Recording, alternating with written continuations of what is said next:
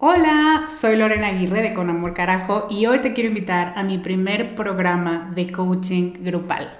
Se llama Camino a la Mujer Soberana y es una metodología que no habías probado porque no había ofrecido nunca un programa así y estoy muy emocionada. Es un coaching en grupo donde en ocho sesiones vamos a trabajar con la niña buena interna. Vamos a trabajar un bloqueo por sesión que estás cargando que no te permite construir una vida plena porque se activan respuestas de tu niña buena interna.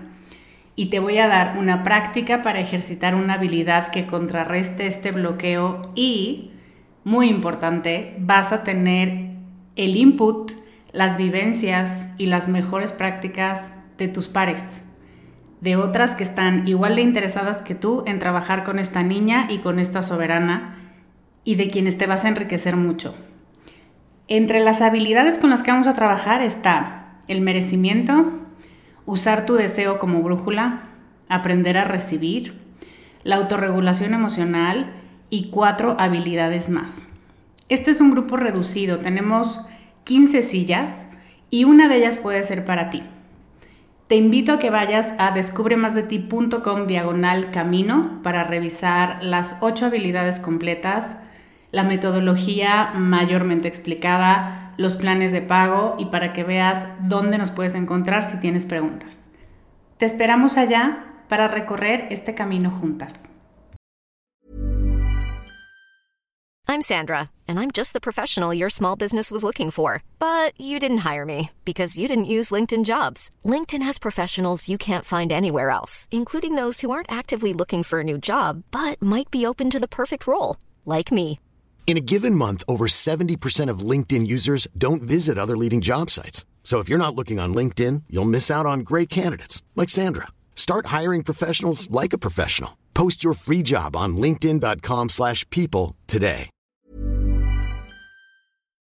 Bienvenida con Amor Carajo.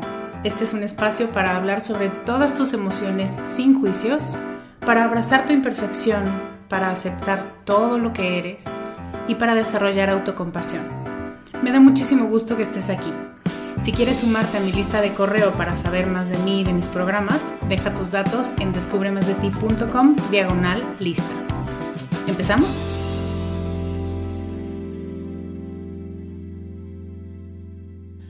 Hola querida tribu, feliz viernes o sábado o día en el que estés escuchando este capítulo. Es el 414 y esto es con amor carajo, yo soy Lorena Aguirre y te enseño a conectar con tus emociones y con tu cuerpo, o sea, con tus sensaciones, a través del gozo, el placer y la autocompasión. Y ahorita que digo esto, las sensaciones.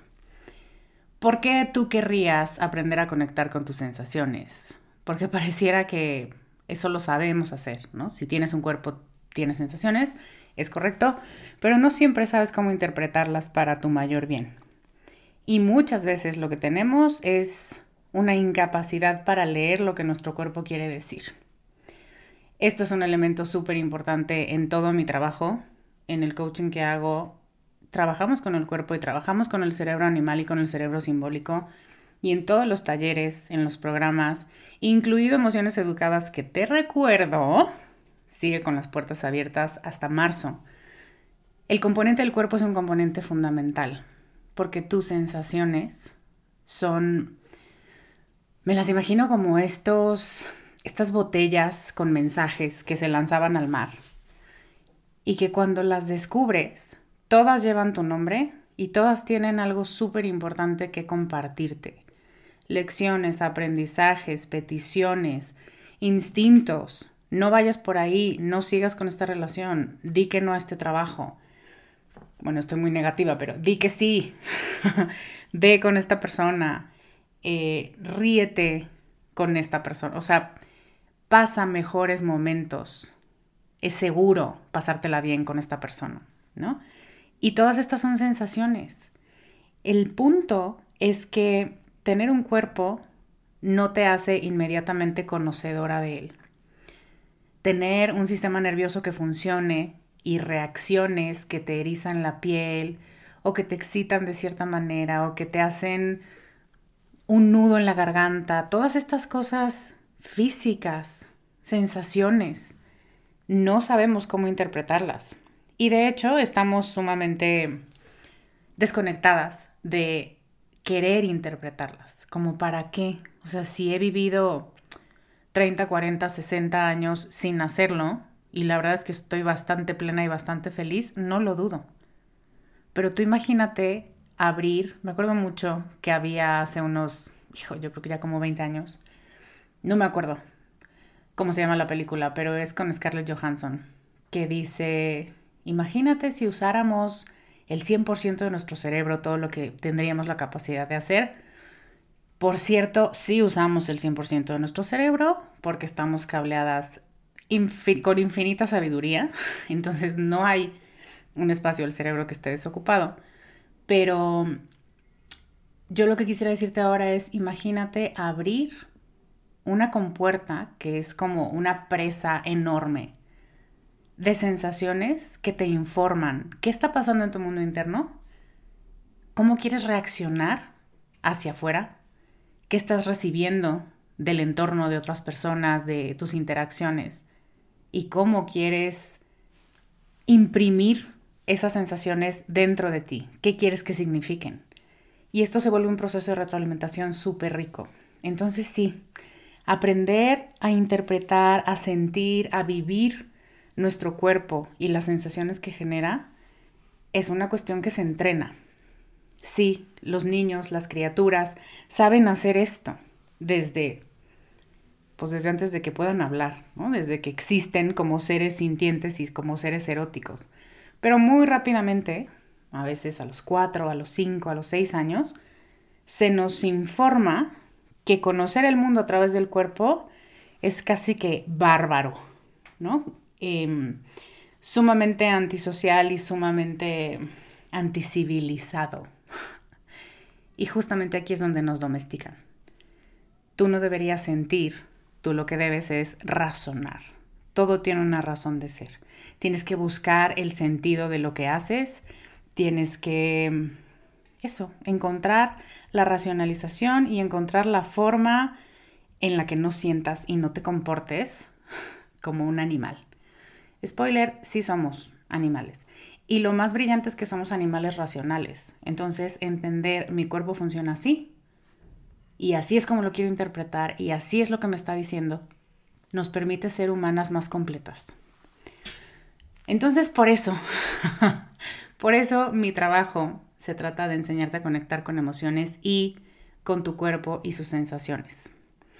Y lo mencioné antes, pero te quiero volver a dejar la página para que vayas a checar Emociones Educadas y revises uno de los mejores programas y de los mejores de las mejores ofertas que tengo para ti para aprender a interpretarte desde tu esencia, desde lo que es relevante para ti en descubremasdeti.com diagonal emociones educadas.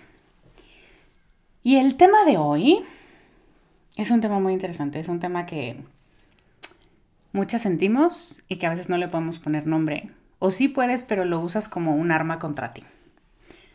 Se trata de la autoduda. La autoduda, encontré en varias definiciones, tiene que ver con carencia.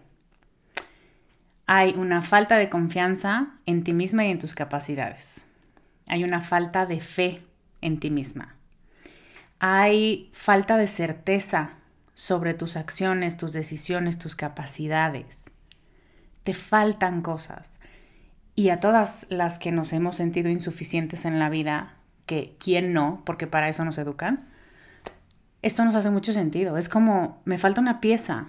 Y además siento en varios momentos de mi vida que nunca la voy a encontrar.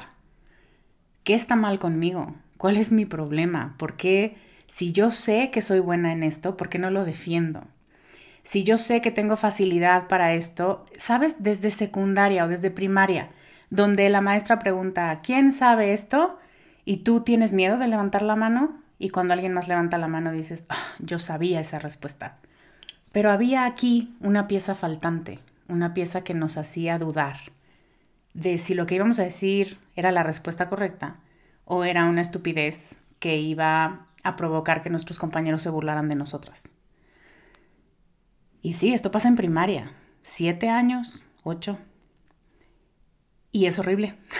Y es desde tan tierna edad crecemos y hace sentido, yo no estoy completa, me faltan cosas, no soy suficientemente buena, no soy suficientemente hábil, no soy suficientemente inteligente, ni suficientemente bonita, ni es esta insuficiencia. Y además, desde lo que yo he estudiado, la autoduda se alimenta cada vez más de nuestra cultura que nos dice estos son los requisitos por si quieres ser alguien en la vida y si quieres que te respetemos y que te admiremos, aunque sea por tres días, pero si quieres nuestro reconocimiento, esto es lo que tienes que cumplir.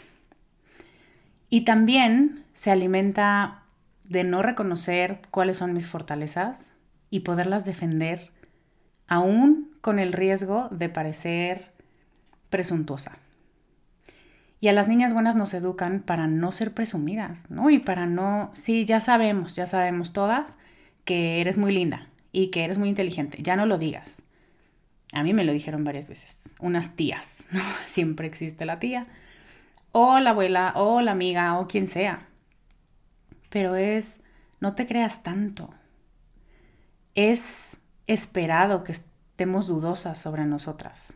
Es esperado que nos sintamos mal. Es esperado que me acuerdo mucho en un capítulo, y voy a bajar el IQ de la conversación 10 puntos, en un capítulo de Sex and the City donde están cuatro amigas o las cuatro protagonistas diciendo, ay, yo odio mi nariz, ay, te cambio tu nariz por, no me acuerdo, mis orejas.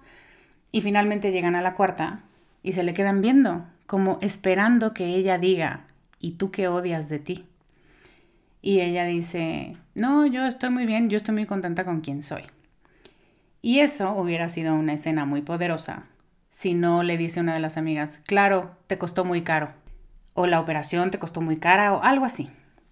Entonces resulta que tienes que estarte juzgando y criticando todo el tiempo y que otras personas van a tener el derecho de bajarte, ¿no? Me imagino como, estás volando, déjame te agarro del tobillo y te bajo a la tierra y te digo, no, no eres tan chingona, no, no eres tan especial, no, no eres tan talentosa. Y yo me pregunto, ¿qué carajo? O sea, ¿qué gana esta cultura con agarrarte del tobillo y bajarte? Y decirte, no, no eres, no, todavía te falta.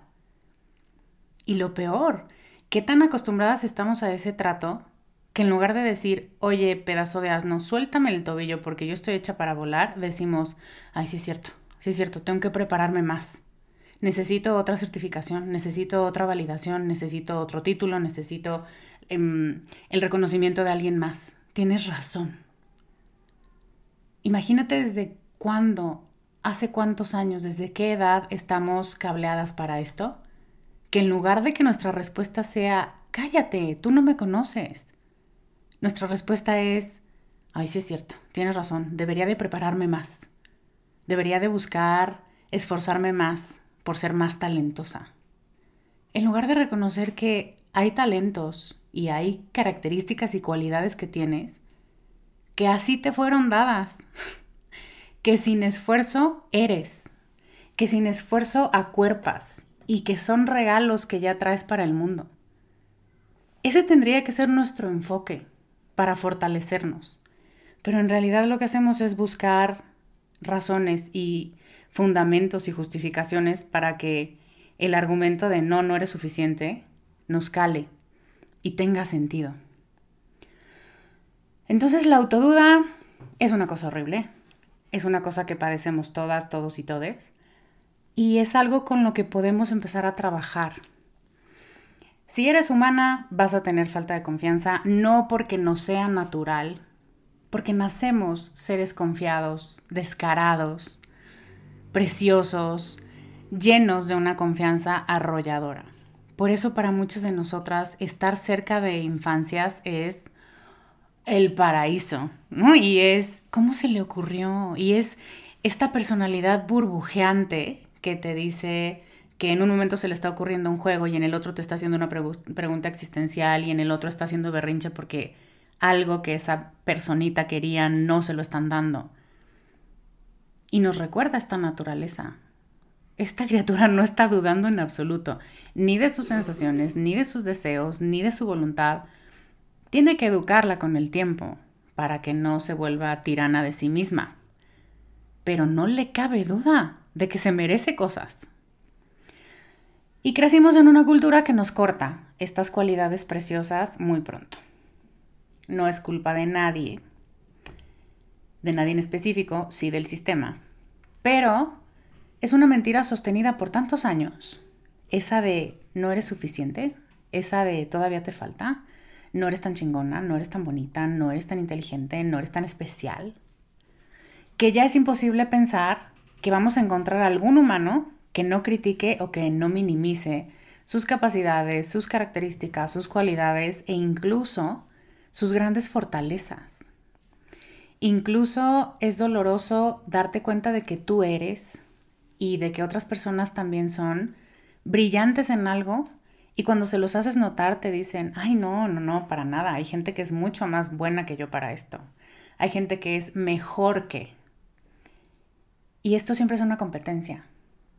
Y entonces la respuesta es, sí seguro, pero yo te lo estoy diciendo a ti.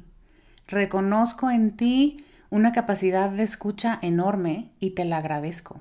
Esa es una forma de validarnos, de dejar de sembrar o más bien arrancar la maleza que surge junto con la autoduda en la construcción de nuestra identidad y de nuestra personalidad. Son frases que podemos decir en lugar de reírnos, en lugar de burlarnos de alguien.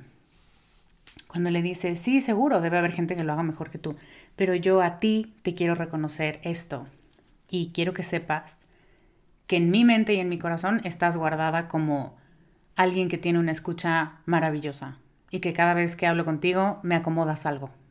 Y ya, no necesito tu acuse de recibo, no necesito que me lo compres y que me lo creas todo el tiempo. Simplemente necesito que lo sepas y que me escuches decirlo.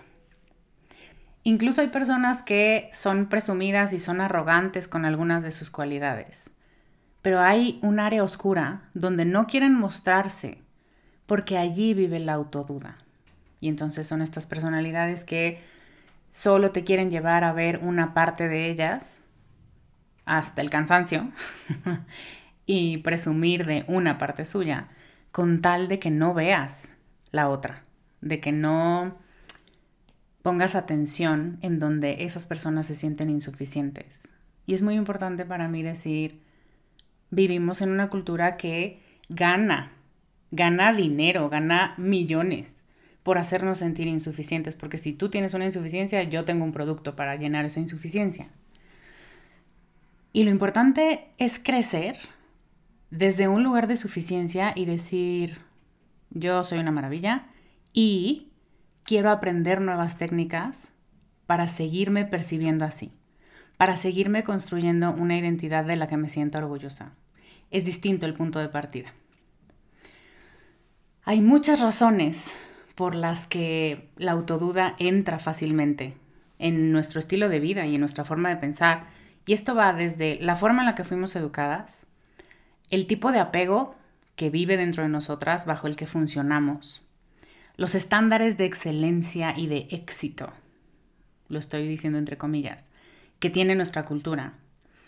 Y eso hace que sea imposible sentir que lo estamos haciendo bien. Deja tú brillar y estar ganando como siempre. Sentir que lo estamos haciendo bien a secas se vuelve imposible. Porque en el momento en el que te tropiezas con una piedrita, la autoduda se hace gigante y empiezas a pensar, ¡Ah!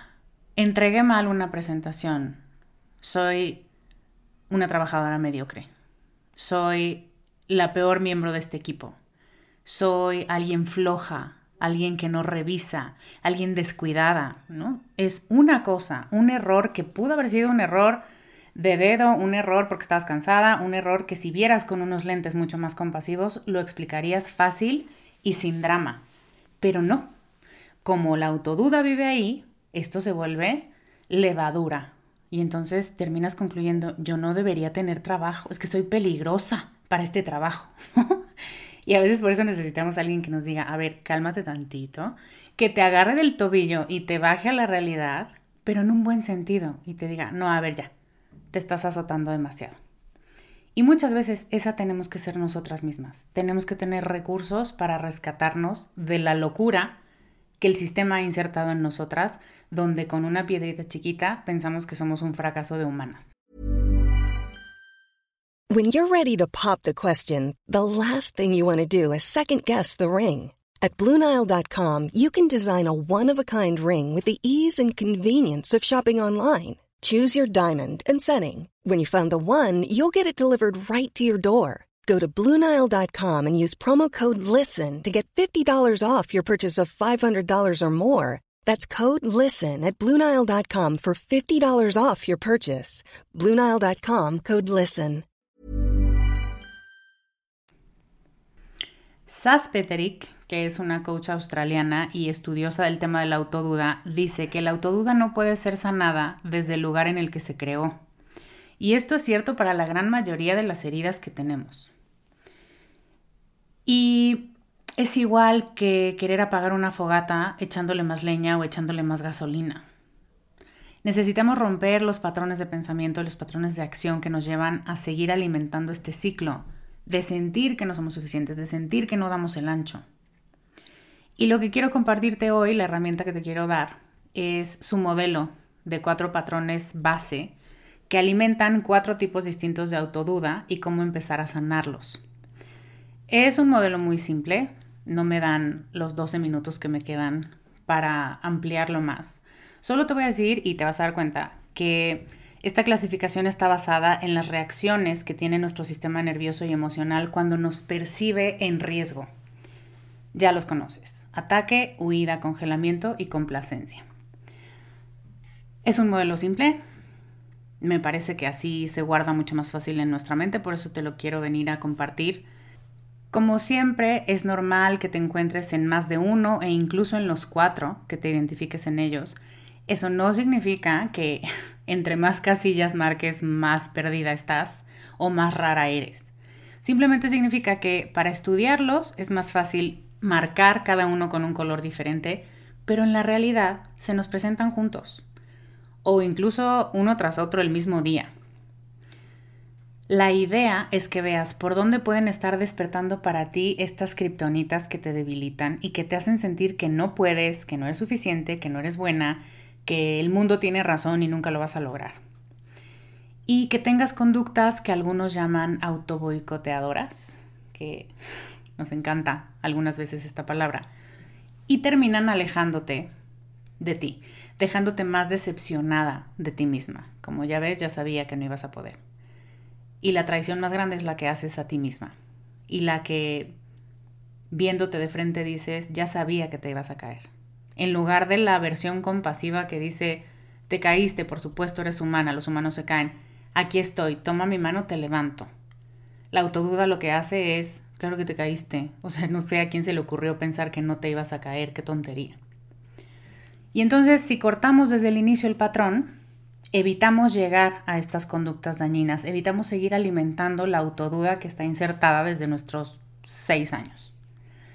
Entonces, ahí te van, espero que te sirva esta clasificación. Son cuatro y tienen nombres muy simpáticos y por respeto a Sas Peterick, repito, ella es la creadora de este modelo, voy a dejarlos tal cual ella los nombró. El primero es el crítico. El crítico tiende al perfeccionismo y al sobrefuncionamiento son como máquinas que no paran. Y no paran en un esfuerzo por probar su valía, por probar me merezco cosas, de verdad soy digna de cosas, mira cuánto me estoy esforzando. Siente que no va a ser suficientemente buena nunca, no importa cuánto se desgaste. Y siente que lo que hace no es suficiente para estar segura. Entonces, por eso busca compulsivamente seguir haciendo, haciendo, haciendo, haciendo, generando, teniendo opiniones, haciendo preguntas, ideas. Eh, se me ocurren nuevos proyectos, ¿no? Porque en el momento en el que el crítico se para y deja de pensar o deja de generar, ese es el momento en el que dice, ah, ya no me van a querer, ya no voy a pertenecer, me van a despedir de este lugar, me van a cortar, me van a divorciar, ya no van a querer ser mis amigos. Si yo no estoy haciendo y esforzándome demasiado y haciendo las cosas con un nivel de exigencia y perfeccionismo inmensos, no voy a tener un lugar seguro aquí. Y la forma en la que sana el crítico este perfeccionista sobrefuncionador, es experimentando la autocompasión y que con la imperfección llega la humanización. Es reconocer, no, no, no, no tengo que hacer las cosas perfecto. Es más, no tengo que hacer todo yo. Que yo sea buena haciendo esto no significa que sea ni de mi competencia, ni me están pagando para eso, ni es una de las habilidades que yo quiero seguir desarrollando. O sea, que pueda y se me facilite no significa que lo tenga que hacer. No querer hacerlo es algo que respeto y me voy a quedar conmigo aunque las cosas no salgan como las tenía planeadas, aunque salgan de manera imperfecta y aunque salgan eh, chuecas, me voy a quedar conmigo. El segundo, la segunda clasificación se llama el mártir. ¿Quién se identifica? Yo aquí levantando la mano. Este tiende a la complacencia. Esta, ella la llama el mártir, yo la llamo la niña buena. Tiende a la complacencia, tiende a sobredar para ser agradable, para sentirse necesitada. Muchas veces no reconocemos que nos sentimos, que nos gusta sentirnos necesitadas, pero sentirnos necesitadas es la manera que nuestro sistema nervioso tiene para decir, todavía no te les olvidas, sigue siendo relevante, sigue siendo importante para este grupo de personas, maravilloso. Y este, este mártir siente que si deja de dar, va a dejar de ser importante, va a dejar de tener un lugar. El anterior era si dejo de hacer. El mártir es si dejo de dar. Y siente que lo que da nunca va a ser suficiente para sentirse segura. Nunca. Entonces por eso da y da y da y da. Y la autoduda llega de decir, oh, ¿estaré haciendo suficiente por otras personas o podría estar haciendo más? Y entonces en el momento en el que alguien te manda un mensaje y te dice, uy, ya no me contestaste la llamada, qué pena, yo quería mucho hablar contigo, te necesitaba mucho, ya valiste. Porque ese es el punto donde dices, ¡Ah! Soy la peor amiga del mundo, soy la peor pareja, soy la peor hermana, yo debería estar dando, no sé en qué momento baje la guardia, pero yo debería estar dando más. Y la mártir sana siendo egoísta. Un egoísmo sano del que te hablo en mi clase de Niña Buena Mujer Soberana, que encuentras en descubremasdeti.com diagonal clase y que es totalmente gratuita no voy a hablarlo aquí, pero es un egoísmo sano que te dice voy a poner mis necesidades, mis preferencias y mis límites primero. No partiendo desde el te odio mundo y no me pidas nada, que es mucho lo que pensamos las mártires, sino desde el, oye, yo me merezco cosas, me merezco pedir cosas. Y es sorprendente cuando la otra parte dice, sí, claro que te mereces, pídeme lo que necesitas y yo te lo voy a dar.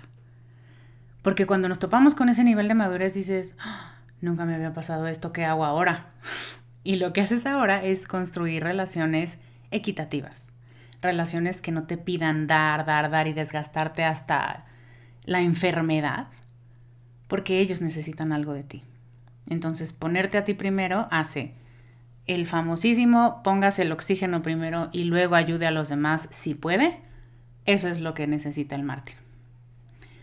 La tercera clasificación se llama el chivo expiatorio. Este tiende a sentirse abrumado y buscar conductas pasivas como perderse scrolleando horas en Instagram o en Netflix, o comer cuando no lo necesita simplemente porque se quiere mantener ocupada, o chismear, meterse en solucionar vidas ajenas con el pretexto de lo hago por tu bien y entonces cuéntame todo y así ya no tengo que pensar en mí. Esta personalidad huye de la responsabilidad y suele decir o suele pensar que ser adulto es muy difícil. Es que era más fácil cuando alguien más decidía por mí. También es el que dice, ah, yo quisiera ganarme la lotería y ya no tener que hacer nada para no tener que tomar ninguna decisión ni tener ninguna responsabilidad. El chivo expiatorio lo que hace es evadir. Y no hay actividad suficiente, no hay cosas suficientes que pueda evadir que le permitan sentirse segura. Entonces sigue evadiendo y sigue buscando razones para no hacer y sigue procrastinando y sigue sintiéndose miserable porque llega al final del día o de la semana o del mes y dice, ¡Ah, qué bárbara, otra vez no terminé nada. Ay, bueno, otra seriecita de Netflix. Y aquí es muy importante de nuevo el reconocimiento de no lo haces por tonta, no lo haces por boicotearte. Nadie quiere hacerse daño con voluntad y con conciencia. Lo que necesita el chivo expiatorio para sanar es honrar las promesas que se hace a sí misma y tomar acciones realistas. ¿Esto qué significa? Que de entrada tienes que tener promesas contigo misma. ¿Qué es importante para mí? Luego lo pienso, luego lo decido. No, ahorita, siéntate, si te identificas con esta, después de que termines el podcast, siéntate cinco minutos, no pienses que te vas a tardar tres días. Cinco minutos y escribe qué es importante para mí en este momento de mi vida, qué conductas, qué hábitos, qué pensamientos, con qué me quiero comprometer conmigo misma.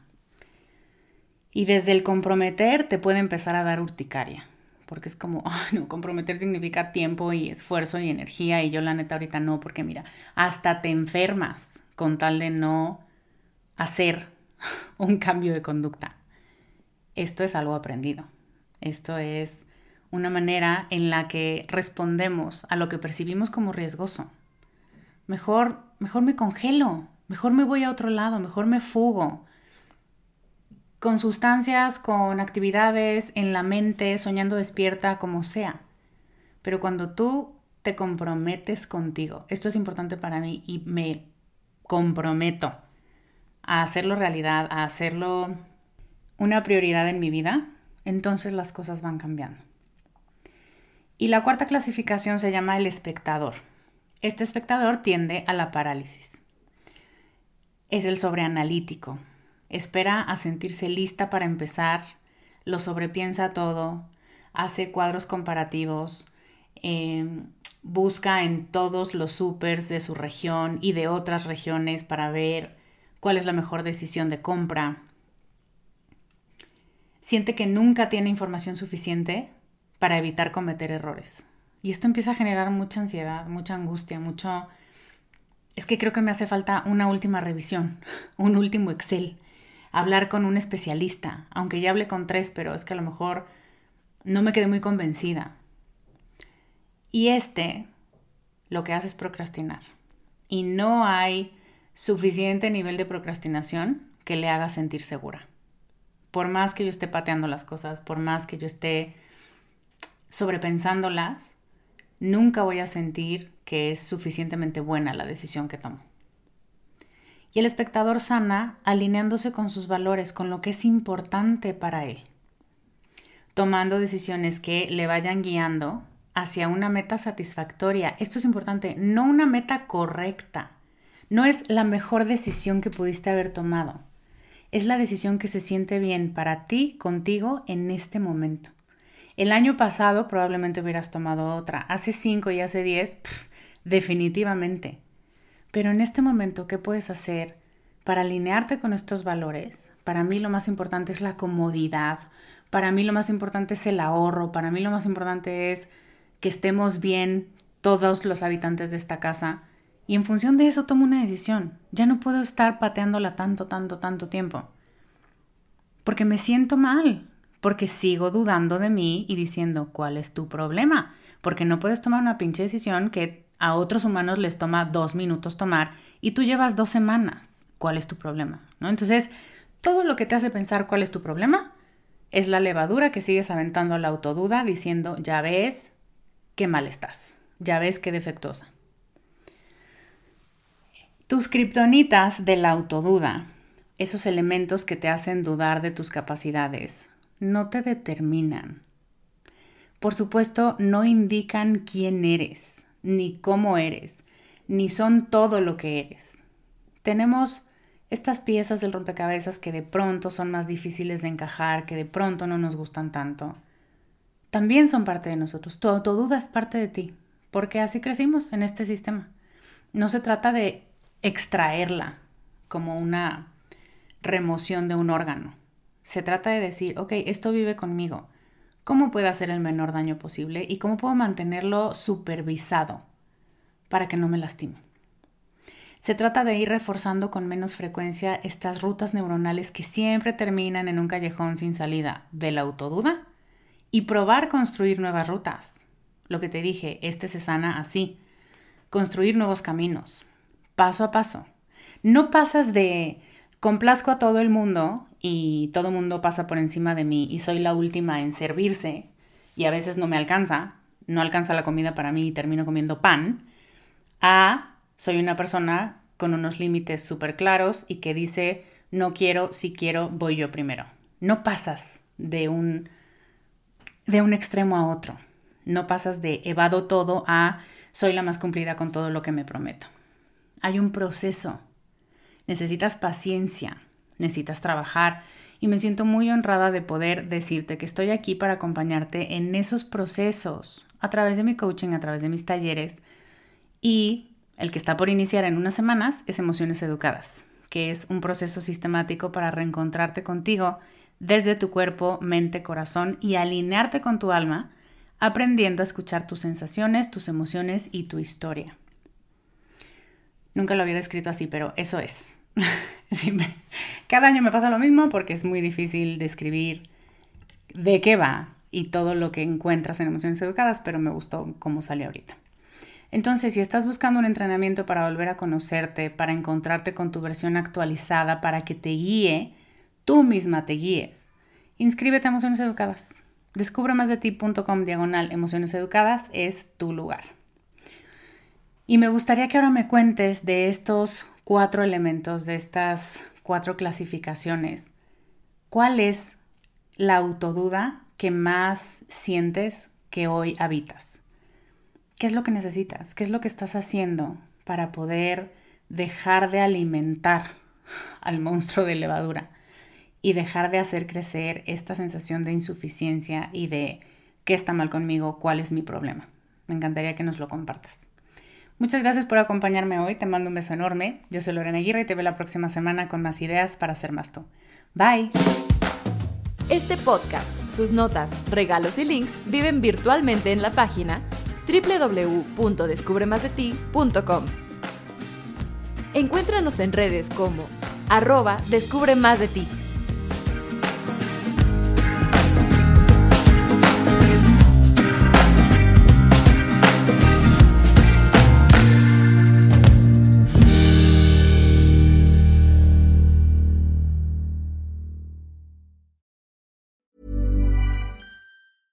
Planning for your next trip?